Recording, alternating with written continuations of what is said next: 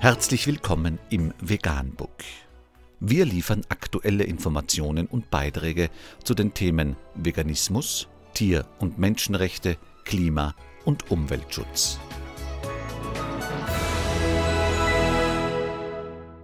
Dr. Med Ernst Walter Henrich am 21. Oktober 2018 was sich Journalisten über Kinderernährung so ausdenken und dann die Menschen in die Irre führen. Unter anderem steht in einem Artikel geschrieben, das Schlimmste daran ist aber, dass unsere Kinder lernen, nicht mehr auf den Körper zu hören. Stattdessen müssen sie befolgen, was irgendjemand aus irgendwelchen Gründen sagt. Dies empfinde ich im höchsten Maß als Missbrauch und Entmündigung.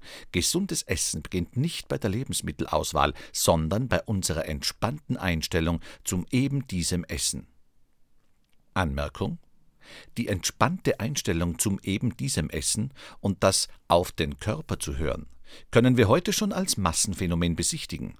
Kinder, die riesige Mengen an raffiniertem Zucker, fetthaltigen Tierprodukten und Junkfood konsumieren.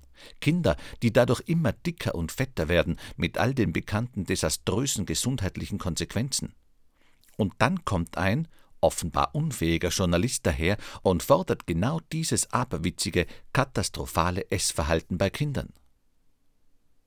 Wie sollen Kinder wissen, was ihnen gut tut, wenn sie durch die Sucht nach Zucker, Kasomorphinen in Milchprodukten und Salz in Junkfood gar nicht mehr in der Lage sind, eine gesunde, freie Auswahl bei Nahrungsmitteln zu treffen und letztlich nur noch ihre erlernte Sucht nach unnatürlichen Nahrungsstoffen befriedigen können?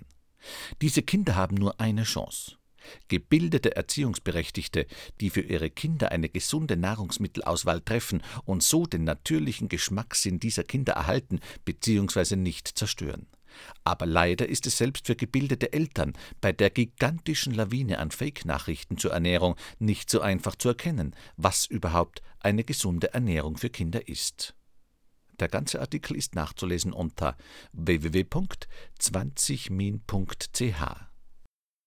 Vegan, die gesündeste Ernährung und ihre Auswirkungen auf Klima und Umwelt, Tier- und Menschenrechte.